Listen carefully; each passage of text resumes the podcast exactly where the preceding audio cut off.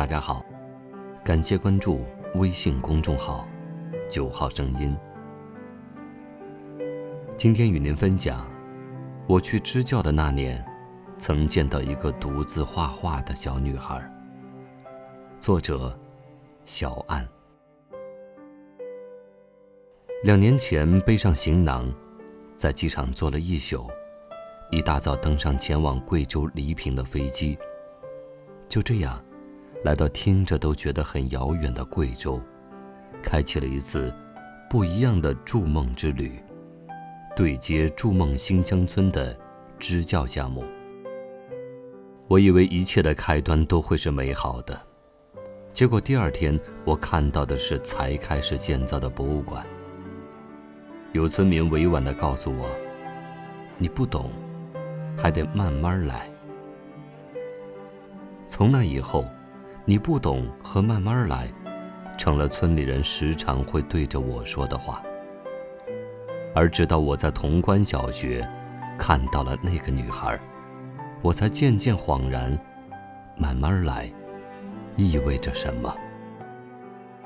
第一次见到她，她扎着好看的辫子，背着书包，伏在教室门口的围墙上，正在认真地画着画。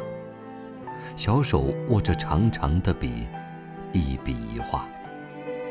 我举起相机，正准备对焦，他察觉，像被突然惊扰的兔子一样，一脸慌张地搂着本子闪开。我冲着他笑，他并不搭理我，只是躲开。第二次我再去学校，和老师聊完之后。我又一次见到他在画画。已经是放学的时间，周边的孩子吵吵闹闹，唯独他一个人在认真的画着。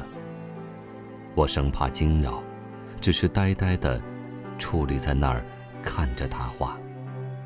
那一刻，我好想对他说：“孩子，你慢慢来。”这句话，也是在对我自己说。接触支教项目以来，我有着和学校老师一样的焦虑。潼关小学的成绩在镇上并不算好，六年级的数学在镇上是倒数第一，最高分也只有四十一分。老师们着急，看着学生每天嘻嘻哈哈、不在意的玩儿，眼瞅着他们连简单的四则运算也要依靠计算器。没有了计算器就集体傻眼。但学校老师实在是太少，年龄又大，只会重复教学，不懂如何创新，也没有时间和精力再去辅导学生。结果就出现了老师想教不会教，学生想学不知道怎么学的情况，互相干瞪眼，干着急。我也着急。特意让校长安排着去听每个年级的课，坐在下面观察，看着学生似懂非懂，互相看着笔记，我恨不得自己走上讲台帮老师讲课。我相信，这样的感受，其他志愿者们也同样深有体会。在过去两年，腾讯一起去支教落点潼关的时间里。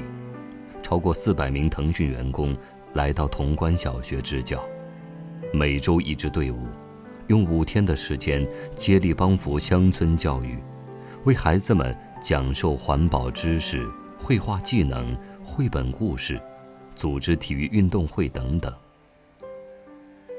在和孩子们亲密接触过后，志愿者们发现，教授给孩子这些知识后，孩子们。确实有明显有益的变化，比起其他村的孩子，他们对外界事物了解更多，更乐于与人沟通，创造力和动手能力更强。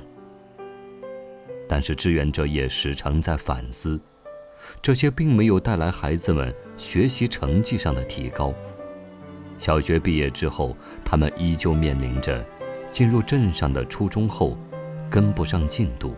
甚至直接辍学的困境，对他们来说，这样短暂美好的读书时光，只能存在回忆里。回到现实中，他们看不到自己未来能走出的出路。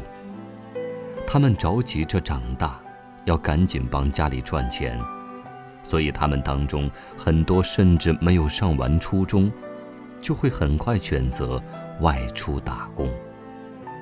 看着他们从背着小书包到驮着大大的背囊远行，我常忍不住在心里默喊：“孩子，你慢慢来，我们愿意陪你长大。”两年持续接力的腾讯支教团队，一直与这个乡村小学共同成长和改变，也从没有停止过前行的步伐。如何才能让孩子们喜欢上学、尊重学习、努力想要继续学习、改变自身命运？这是我的目标，也是一起去支教一直在探索的目标。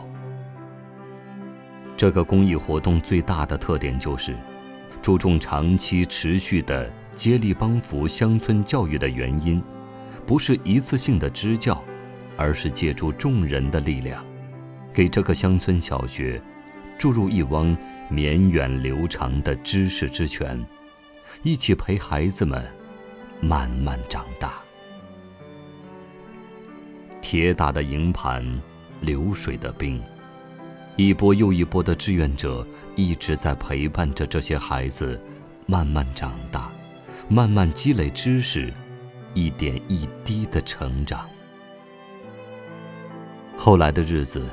我再遇到那个女孩，只是冲着她笑。虽然很遗憾，没有能够拍到她画画的场景，但我想，在那个夕阳渐落的放学时刻，一个人不受打扰，沉浸在画画的世界里，慢慢一笔一画，那样的心情，应该很美好吧。而我自己。